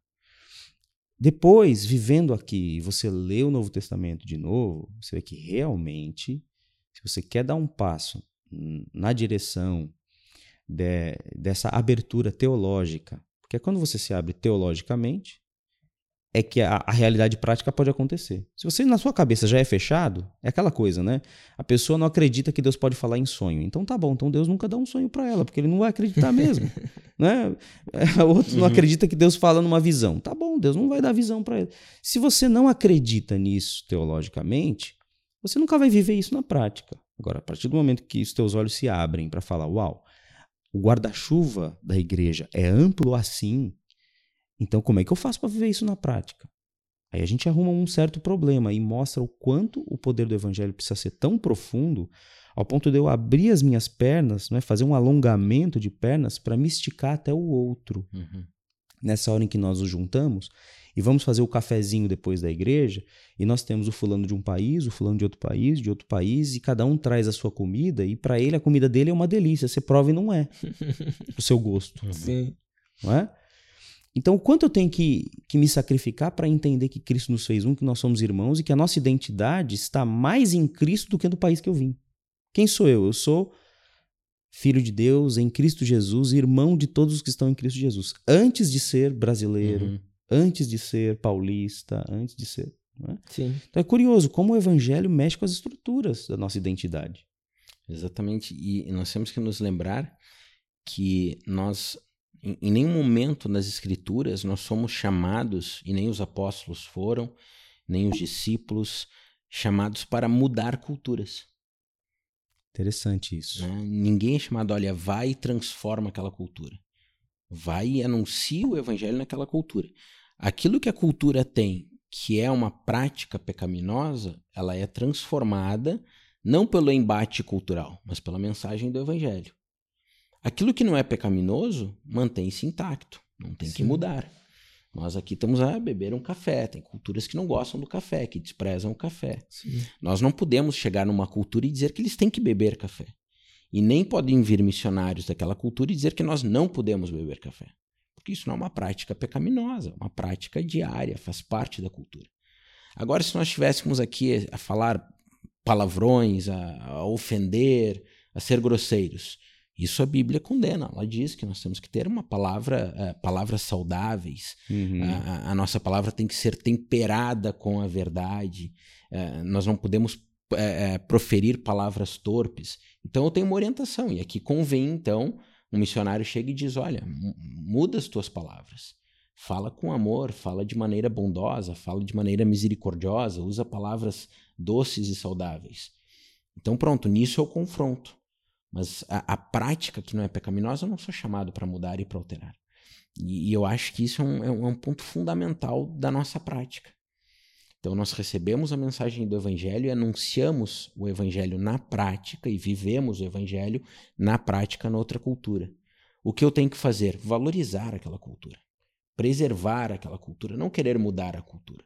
De novo, se há algo na cultura que é errado, sim, isso, isso eu vou confrontar. Mas isso é uma coisa que, que é, vai da própria pessoa, da própria cultura, no caso, se nós formos analisar. Porque, assim, é, não sei, é, algumas igrejas no Brasil condenam, por exemplo, beber cerveja, por exemplo. Uhum. E tem outras que não. E aí tem culturas, por exemplo, a cultura alemã, que a cerveja é uma bebida tradicional. E, e aí você chegar e querer alterar aquela cultura, sabe? Só que assim, ao ponto que a pessoa vai tendo o ensinamento da palavra, o Espírito Santo vai agindo na vida dela, ela vai vendo o que, que é o pecado, o que, que é o, Uhum. o, o errado dessa Exatamente. cultura, sabe? E, e assim, eu dei um exemplo de cerveja, mas pode Sim. ser aplicado para qualquer... Mas isso é um bom eh, exemplo, Adriel, porque veja bem, é, nós chegamos na Alemanha, não tem- nós não temos que atacar a- a- a- se pode ou não pode beber, mas tem uma Exato. coisa que nós podemos colocar, que não, a, bebida não pode ser em excesso. que não Sim. pode haver embriaguez, porque as escrituras condenam isso. Sim. Então eu tenho lá um ensino explícito contra essa prática. Sim. Mas eu não vou dizer, olha, não pode beber, porque é na minha, no meu país, na minha cultura, na minha igreja. Mas eu posso, eu posso olhar para a Bíblia e dizer, olha, não pode haver, não, não deve haver embriaguez, não Sim. deve haver Em excesso. relação a propriamente vício, Uhum, sabe? As De pessoas têm geral. isso assim, ah, ele bebe cerveja, viciado em cerveja, ou ele fuma, ou ele, sabe? Tem toda essa questão. Só que a pessoa, às vezes, não analisa que ela tem outros tipos de vício, uhum. né? Vício em Uhum. novela, vício em... Pois. Sabe? É vício também, é Uhum. pecado na mesma, sabe? Só que, assim, é fácil condenar a cultura do outro, Uhum, né? Ah, e é difícil condenar o pecado de estimação, né? uhum. Isso é é uma coisa que, que se analisa, que, pronto, a gente olha para outras culturas e vê assim, isso é pecado. Pra gente é fácil discernir, mas às vezes na nossa cultura a gente tem essa dificuldade, né? E Exato. Uhum. só através do ensino, do Espírito Santo vindo falar conosco que nós vamos saber o que que é. Que nós voltamos para aquele ponto anterior, né? Que é colocar o evangelho no centro. O Exato. evangelho vai ser, a, vai ser o, o, o ponto limitador até onde eu vou, até onde eu não vou. Ahn, mas tem uma outra questão aqui, Marcelo, que eu ah, até fiquei curioso, né? A partir dessa, desse teu relato. Ahn, o teu vínculo com a igreja e o, e o teu trabalho de plantação de igreja aqui passa pela CEPAL, que é uma, uma organização, diria, histórica ou reconhecida né, na- no contexto brasileiro e latino-americano. Mas tu também mantens um vínculo, ou tiveste a aprovação do desenvolvimento do teu trabalho missionário aqui da tua igreja local. Sim. É, e é o que eu, assim, pensando em tudo isso que tu falaste, né, eu vejo um lastro aqui, desde o momento em que Deus falou contigo, te chamou, tu começaste o seminário, começaste o trabalho pastoral, plantação de igreja, e chegaste aqui e nunca te tive- tiveste um- um- uma perda de relacionamento ou de vínculo com a igreja local ou com uma organização missionária. É, e eu, pensando nisso, acho isso extremamente importante e até arriscaria que parte do bom trabalho que tu tens feito aqui se deve também a esse histórico e a esses vínculos todos que não foram rompidos. É, Eu, entretanto, vejo muita gente que, aquilo que nós falamos no início, né? Mete as roupas lá no mala, na mochila, entra no avião, chega aqui, vim como missionário, mas missionário da onde? Através de quem? Para quê? Não sei. Deus vai prover, Deus vai mostrar, vai abrir portas. Hum, eventualmente, eu acho que algumas situações dão certo, mas eu, não me parece que isso é a, a regra das escrituras. O que a Bíblia me mostra é que deve haver um vínculo com igrejas locais. Inclusive, nós vemos quando o apóstolo Paulo queria ir à Espanha, como tu mencionaste na carta aos Romanos, se eu não estou em erro lá pelo capítulo 15, ele escreve a eles e diz: Pretendo ir à Espanha e vou ter convosco para que vocês me enviem. Uhum. Então ele, ele era um- uma das colunas da igreja. Ele não precisava ser enviado por ninguém, ele chegava com autoridade, com referências. Eh, mas não, ele queria ser enviado para uma igreja local. Eh, Então, eh, e eu estou a pensar aqui, associando isso também com a tua fala, que isso é um ponto importante, né? O, o cristão que, e aqui não aquele que vem por causa de trabalhos, por outras questões, como nós mencionamos antes, mas aquele que vem com o propósito de desenvolver o chamado e a obra missionária ele precisa vir com referências e ele precisa vir eh, com uh, um lastro, um vínculo com organizações, com instituições, com igrejas, para que eh, haja também solidez né, no trabalho dele e na adaptação. Porque tu mesmo mencionaste no início, eh, pessoas na CEPAL, na tua organização, te deram orientações simples, né? Eu diria orientações primárias, superficiais, mas que foram importantes na adaptação da família. É, poderia ser apenas esse tipo de orientação ou várias outras que teriam um reflexo no trabalho de vocês aqui. Dito isso, como é que tu enxergas isso? Assim, tu concordas comigo ou discorda até? Não, Deus chamou, embarca, entra no avião, desce lá e faz o trabalho, Deus vai prover. Ou tu achas que o teu caso de ter esses vínculos todos é específico para ti, serviu para ti, pode não servir para outro? É, ou não, o trabalho tem que ser sempre né, orientado, Eu- enviado por uma igreja. Eu considero que o caminho natural do corpo de Cristo, ah, natural que o Novo Testamento aponta, é o caminho sempre a partir da igreja. Acho que há casos raros em que igrejas se fecharam e pessoas foram para o campo missionário porque entenderam que era uma visão divina e, e tiveram sucesso, Uhum. foram abençoados por Deus. é? É, como é o caso, se não me engano, do William Carey, ah, eu acho que é o- a igreja dele não queria enviar, Uhum. tem alguma coisa assim. Então, Acho que Tem o William, algum- William Booth também do. ah, fugiu o nome que tinha os orfanatos. Esqueci o nome dele agora. Ah, então o, eu, sei- exército, o Exército da Salvação. Acho que era do William Booth, não era? Eu não sei. Acho que o Exército da Salvação também, acho que foi alguma coisa assim. Mas concordo contigo. É, Parece então que são tem casos, alguns é, casos, não é? Mas acho que são raros em que igrejas estavam muito fechadas, às vezes por uma visão teológica daquele momento, uhum, é, que desconsideravam um aspecto missional da igreja, não é? Às vezes muito assentadas sobre o calvinismo clássico da salvação e por isso, né? Embora uma coisa não implique a outra necessariamente, mas estavam sossegadas no fato, ah, no facto de que, ah, não, ok, os eleitos vão vir uhum, e não precisa fazer nada. E mesmo assim, hoje, uma pessoa equilibrada que tem uma posição calvinista clássica em relação à salvação, nunca vai dizer que não precisa fazer missões. Até porque se é? nós olharmos Spurgeon, ah, Whitefield, grandes, grandes pre- Edwards, grandes Exato. pregadores, né, promotores de grandes avivamentos eram calvinistas. Eram calvinistas. E eram exatamente. grandes evangelistas, iam para fora e anunciavam o evangelho com todas as suas forças. Exato. Então, esse, esse, na verdade, era uma corrupção da rota dentro de um enquadramento teológico, Uhum, né? mas uma justificativa para não fazer nada. ok, E aí, algumas dessas pessoas tiveram que perfurar a bolha ok. para fazer alguma coisa sozinhos. Mas eu acho que, por exemplo, Atos 13, que é aquele texto clássico, a igreja de Antioquia, uma igreja com uma liderança multicultural, tinha lá Paulo, Barnabé, Lúcio de Níger, Uhum, não é? Tinha lá um pessoal, né, que um que era trabalhava para Herodes. Tem pessoas ali muito diferentes, tem cinco grandes líderes e de repente o Espírito Santo diz: "Separai-me Paulo e Barnabé para a obra que os tenho chamado". uhum, E enquanto eles jejuavam e oravam e, e- e adoravam a Deus. Então, no momento em que a igreja adora, no momento em que a igreja está em comunhão com o Espírito Santo, o Espírito Santo fala.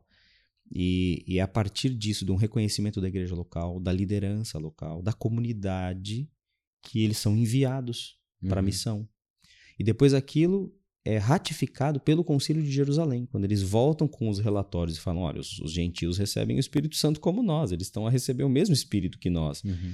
É? E eles começam a discutir: o que, que vamos fazer com isso? Vamos circuncidar? Não vamos? Vamos ter que seguir a dieta judaica para todo mundo? Não vamos? E vem Tiago e dá uma orientação né, para não perturbar os irmãos gentios, já que eles estão a receber o mesmo Espírito. E o que acontece? né? A igreja cresce. Então, há uma ratificação né, da igreja, da comunidade, para que a missão aconteça. Então, eu acredito que o caminho natural é por meio do corpo, da comunidade local, com o reconhecimento dos dons de uma Uhum. pessoa, de um casal, de uma família, para que aquilo possa andar. Né? Ah, então, esse deveria ser o caminho. Você citou sobre a, a, a CEPAL e eu lembrei de uma coisa muito importante que eu acho que quem está assistindo vale dizer aqui: quem faz um caminho de mudança de país. Eu, eu ouvi essa, essa dica da missionária Liane Serfas, que viveu em Portugal muito tempo pela CEPAL. Uhum. Ela já está no Brasil e faz hoje uma mobilização de missionários para a Europa. E acho que até por uma outra agência que ela, que ela criou. Uhum. Mas ela ainda também está dentro da CEPAL, se não me engano. Ela disse assim para mim: Ai, que bom saber que vocês vão para minha terra, eu amo e tudo. E ela falou assim: Olha, vou dizer para vocês só o seguinte: levem duas malas, uma vazia e uma cheia. Nos primeiros dois anos, abram a vazia e só recebam, aprendam, ouçam. Estejam prontos a absorver o que eles têm a dizer, o que os pastores têm a dizer, Uhum. portugueses, o que os portugueses têm a falar. Deixa essa mala encher. Depois de dois anos, eles vão ter aquela confiança na tua amizade e vão pedir para você abrir a segunda mala e partilhar as coisas que vocês têm, porque você também tem história, você também tem estudos teológicos e coisas aí ah, que estão na tua experiência e na tua bagagem. Aí Muito você bom. vai poder trocar as coisas. Então eu acho que ah, essa coisa da missão, ter uma organização, também ajuda, porque é- traz-nos uma visão de alguém que às vezes a igreja local não tem, que está Uhum. no meio do caminho. né? A missão existe, existe para servir a igreja, né? essas organizações. Um dia ela pode acabar, pode morrer, a igreja nunca vai morrer. A igreja foi criada por Jesus, essas organizações não. Ah, mas elas têm a sua utilidade, elas têm o seu, o seu valor, no sentido de que ela está entre o caminho do campo e o caminho da igreja local que ficou. Uhum. Ah, então, acho que muitas vezes é um auxílio bastante importante e interessante, até porque a igreja não tem como fazer todo o cuidado de perto, com raras exceções. Uhum. Alguns pastores fazem isso muito bem, algumas igrejas locais fazem isso muito bem, mas ah, não é a regra. E é onde a organização pode ter uma atenção, um olhar para a saúde mental da família, do missionário, da esposa, dos filhos. Uhum. E eu acho que isso tem sido. Nós temos sido abençoados pela CEPAL nesse sentido. Uhum. Estávamos agora no encontro em Lisboa uh, e fizemos lá uns testes de personalidade. Cada um fazia e depois o casal conversava, por exemplo, eu e a Marge, nossas diferenças. E essas coisas ajudam, uhum. né? fazem Sim. com que a gente uh, possa se entender no meio desse choque cultural que a gente vive e degusta à medida em que o tempo passa aqui. Essas questões, Marcelo, eu vejo, é, é um pouco aquilo também que nós comentamos antes. Não são essenciais, são periféricas, mas são importantes. É, esses retiros, teste de personalidade, diálogo com a esposa. É, é claro que em Cristo vai se superar muitas coisas, mas eu vejo que o próprio Deus dispensa conhecimento e sabedoria aos seres humanos que usam através dessas instituições essa sabedoria para apoiar o corpo de Cristo e para apoiar a igreja. Então, um, casal, uma família que talvez não tenha acesso ou está vinculado a uma instituição que não tem essa estrutura, encontrará respostas em Deus. Agora, Deus também facilita muitas vezes o nosso caminho, nos dando ferramentas e oportunidades como essa através ou de instituições e organizações missionárias, ou uh, através das igrejas locais, que podem apoiar o missionário. Né? Eu conheço um bom número de missionários que, em muitos momentos de dificuldade, de aperto, inclusive financeiro, uh, foram supridos pelas suas igrejas locais, não só do Brasil, uh, missionários de outros países da América Latina que estão aqui, ou americanos. Então há aqui uma, uma relação, e eu acho que isso é, é a, a essência do Evangelho os vínculos, né? É, o, o, não existe, eu tenho um, um presbítero lá, lá, na igreja que sempre fala isso, né? Na, no evangelho não existe carreira solo. Não, não, não há o destaque, não há a estrela. Há, há a coletividade, há o conjunto, há o corpo, e nós somos membros do corpo. E o corpo não é apenas a comunidade local ou a igreja local em que nós congregamos e ali eu sou parte.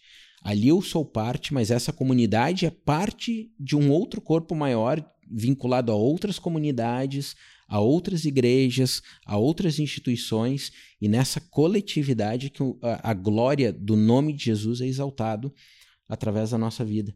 Então, eu acho isso muito importante, essa, essa reflexão, essa ideia né, de, de ter esse apoio e também de ter os vínculos. Há exceções, concordo, há, mas é, nós não trabalhamos pela exceção. No Evangelho, nós trabalhamos pela regra, pela lei.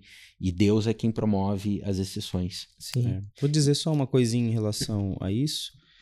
Eu acho que é muito importante que a, a igreja enviadora, quando na maioria delas, em relação a missionários em Portugal, estamos a falar de igrejas brasileiras, porque metade dos pastores em Portugal são de nacionalidade brasileira uhum. e a uhum. outra metade de nacionalidade portuguesa, basicamente, uhum. essa é a fatia, esse é o desenho da pizza, né? Ah, é importante que a, a, igreja brasileira tenha uma, uma visão adequada da Europa e do trabalho missionário uhum. na Europa. É fundamental. Eu acho que há, há muita caricatura é? de que a pessoa saiu para ter uma vida melhor, ser missionário na Europa, até eu. Uhum. Eu também queria. Né? Rola muito isso daí. Sim. E não se percebe é, a grandeza do choque cultural que é, a dificuldade profunda de se viver a igreja com, por exemplo, os nossos filhos, não tendo todo o PEC uhum. variado de programações que uhum. hoje uma igreja brasileira tem. E de familiares também, né? Porque familiares. viemos para cá sem avós, tios, estão presentes. Então tem muitos desafios. Depois lidar com o secularismo, então você uhum. poderia dizer, ah, ok, o Brasil também vive um secularismo. Sim, mas é um povo naturalmente afeito à fé, uhum. afeito a crer. Na religião, né? É, está aberto a ouvir discursos e narrativas, ou uhum. seja, é um areópago. Sim. O Brasil tem sempre um lugar para alguém falar alguma coisa. Então uhum. todos, a, em algum momento, numa live, a dizer alguma coisa. Sim. Né? Tem os, os religiosos é, clássicos e tem os religiosos coaches, tem uhum. os religiosos, não é? Tá todo mundo falando alguma coisa. Nós chegamos num continente em que cada um vive a sua vida uhum. e ninguém diz nada.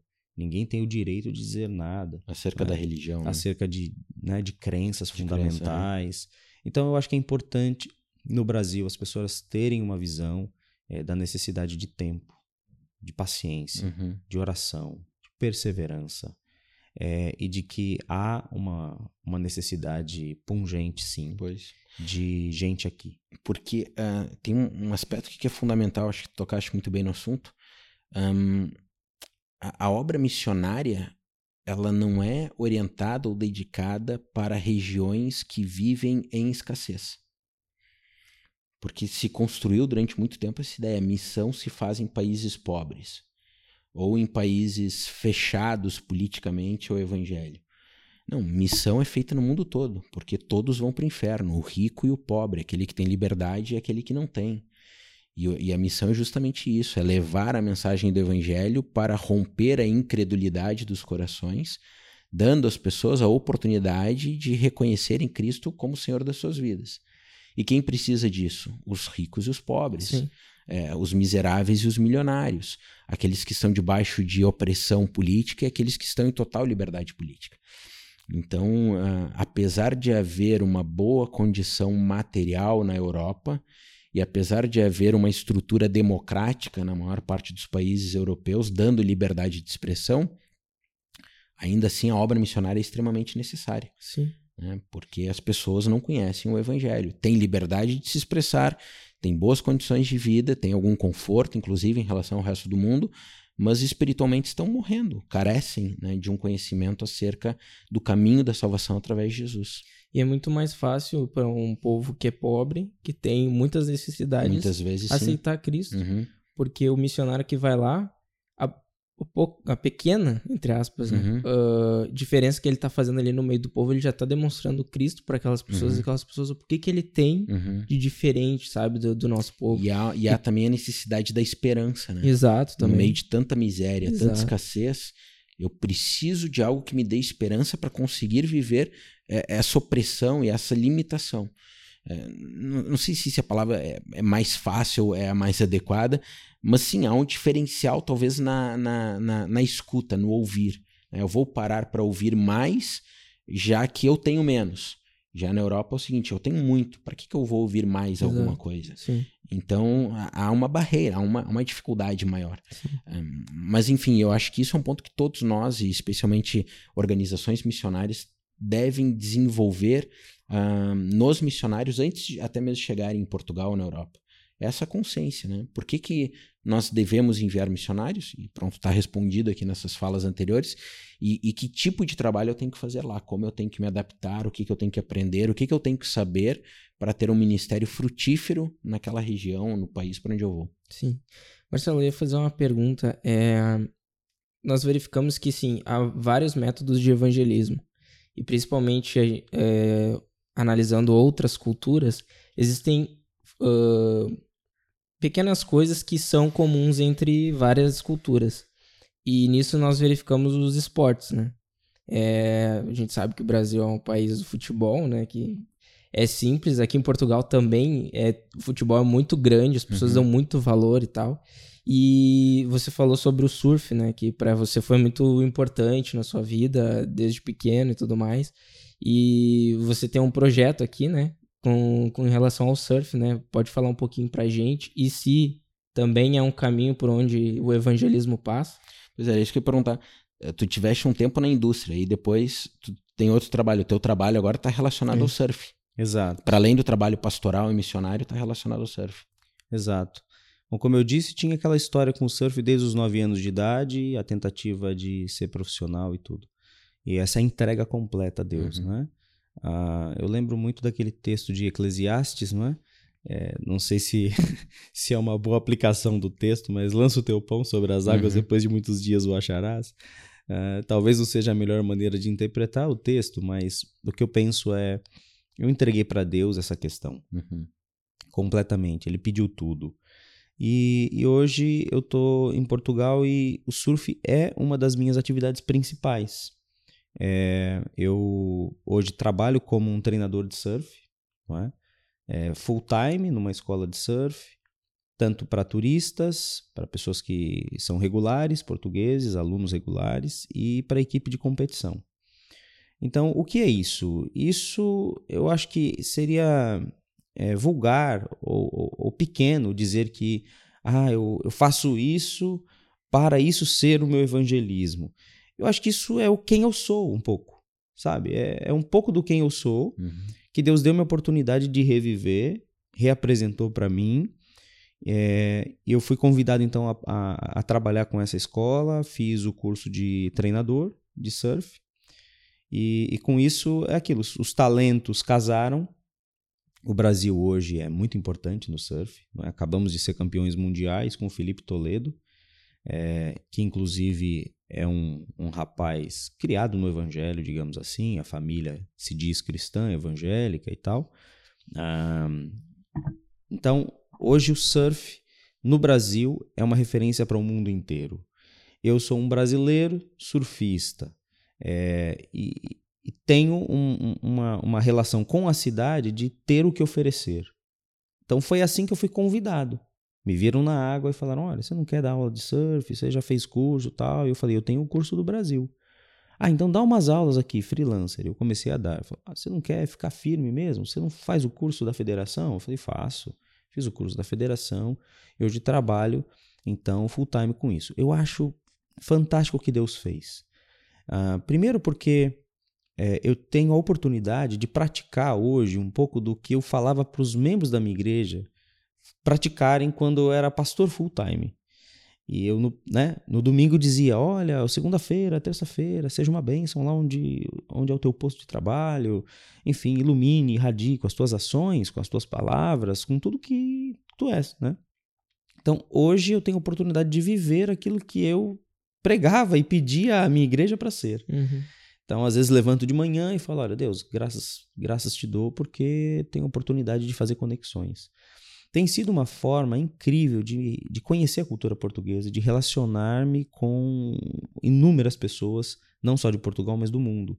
A Viana do Castelo recebe muita gente. No verão, muita, muita, muita. E o resto do ano tem pinguinhos quase todas as semanas. Nós temos alunos estrangeiros. Hum.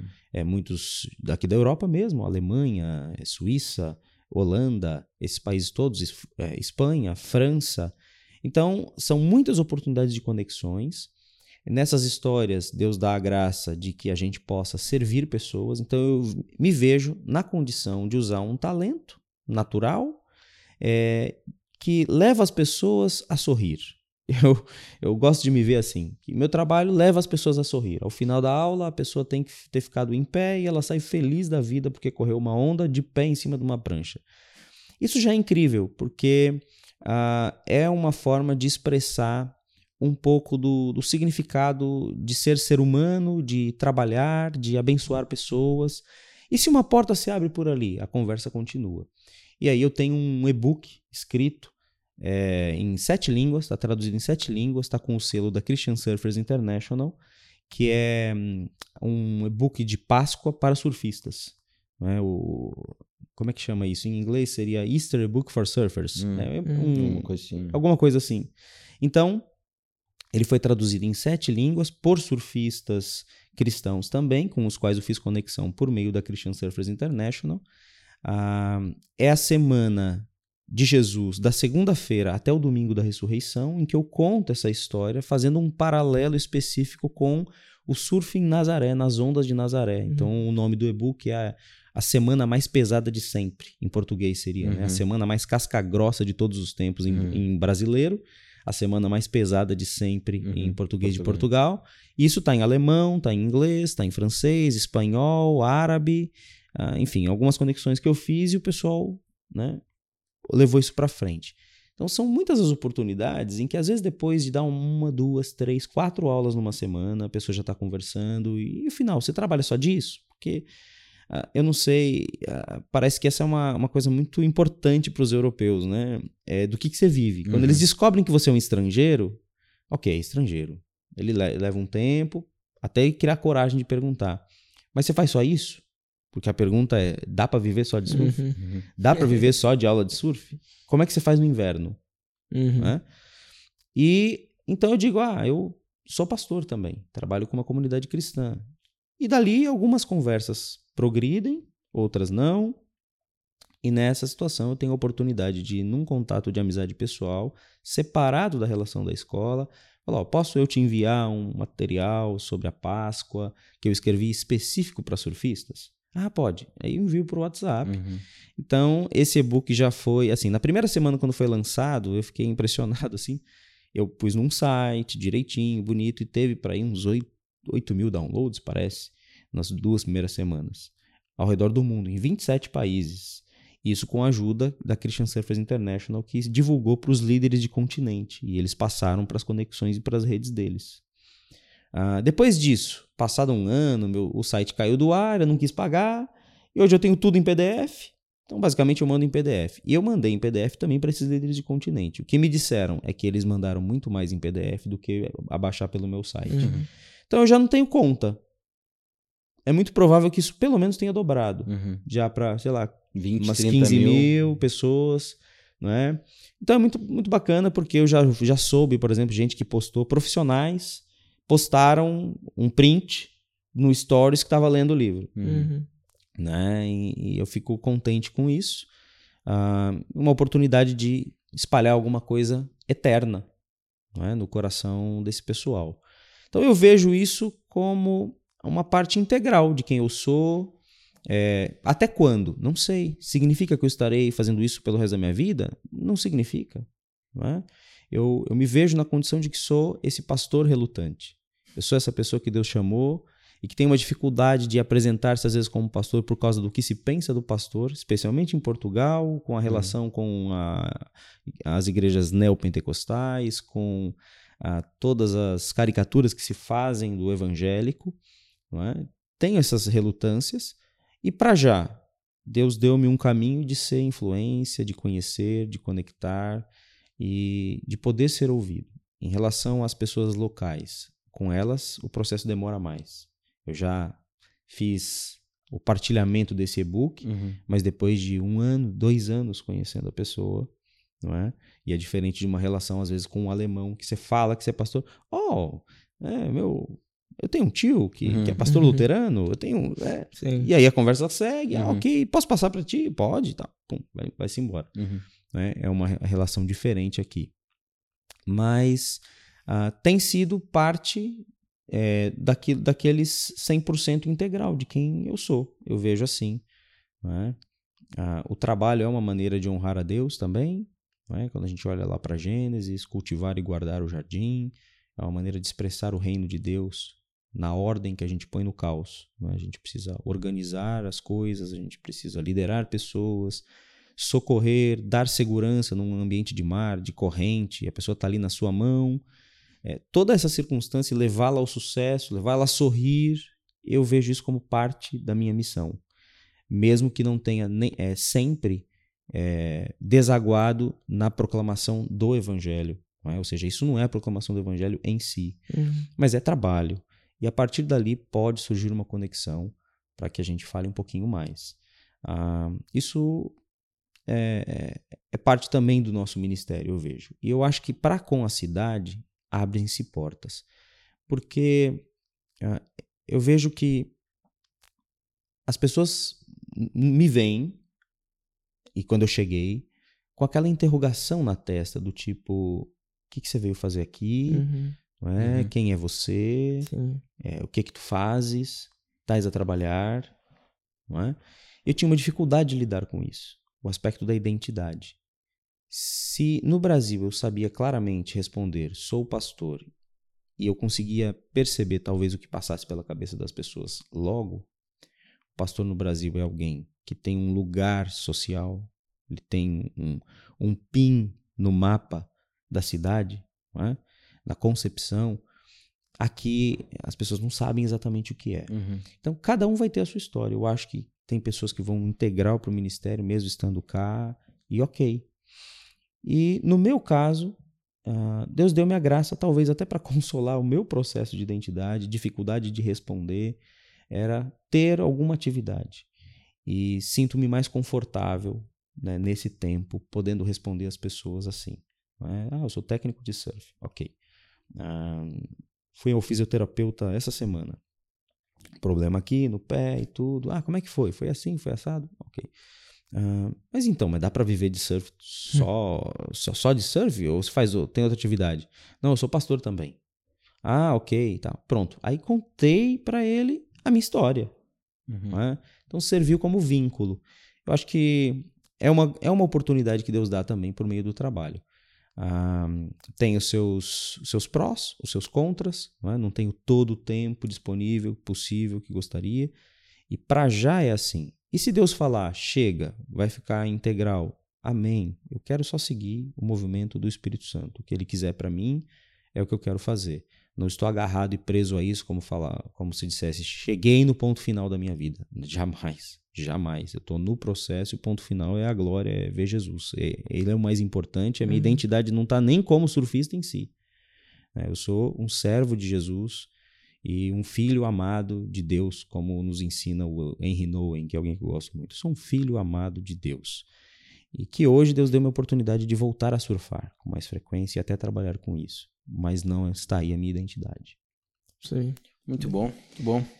Olha, Marcelo, muito obrigado pela tua disponibilidade e também por toda essa, essa conversa que nós tivemos aqui. Foi de fato muito edificante e também um exemplo de fé, um exemplo de prática cristã na obra missionária, na aplicação prática do evangelho, relacionando igreja local, um, comunidade, sociedade, trabalho.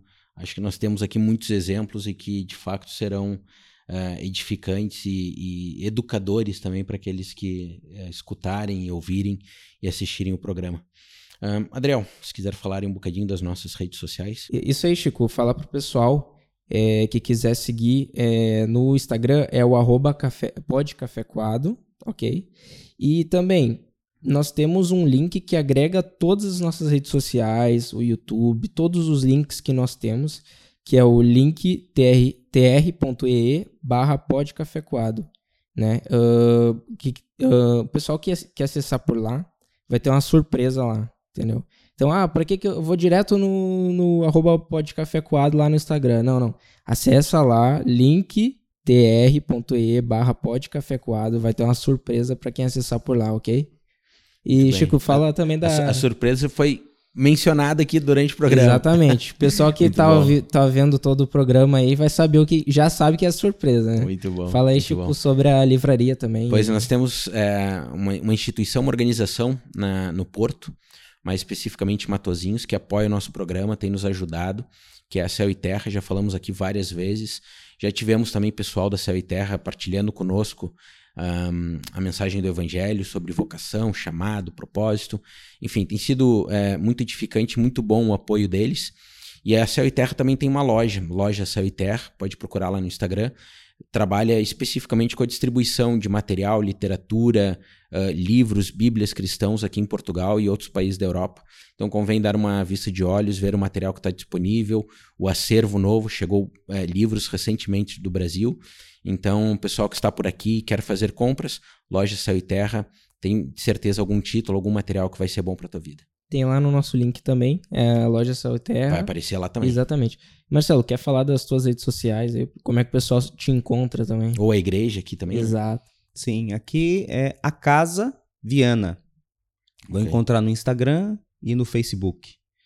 Uh, eu tenho uma rede social pessoal que é Marcelo Oliveira Ferreira, acho que com o underscore separando Marcelo, underline, underscore, Oliveira, underline, Ferreira. Uh, essa é, o uso que nós fazemos da rede social na Europa é muito diferente do que uhum. no Brasil, então não é muito pastor profissional, uhum. cheio de textos, reflexões teológicas. É uma coisa mais pessoal. Mais vida, pessoal. Então. E tenho a minha, inclusive, do trabalho com surf, Marcelo Ferreira, underscore surf. E aí é onde tem lá coisas é, específicas do meu trabalho como surf coach dentro da, da X-Life Surf School. Ah, então são formas que você pode falar comigo, pode Muito bom. se encontrar. Tá bem. Muito bem. Olha, de novo, obrigado, Marcelo. Obrigado, Adriel, e por toda a ajuda de novo para a gente estruturar o programa. Lembrando que Café Coado é, é, o programa que nós filtramos pela palavra aquilo que nós consumimos. E hoje filtramos aquilo que Deus teve para falar aos nossos corações através da vida do pastor Marcelo. Pessoal, fiquem atentos, em breve nós teremos em novos programas, tanto da série Nosso Pastor, como da série Cristãos Relevantes, e depois temos alguns projetos que em breve estarão disponíveis no YouTube. Subscrevam lá para receberem as notificações sempre que nós postarmos novos programas, novos conteúdos, vocês ficarão sabendo. Deus abençoe. Amém. Deus abençoe. Até o próximo episódio. Um abraço, pessoal. Tchau, tchau.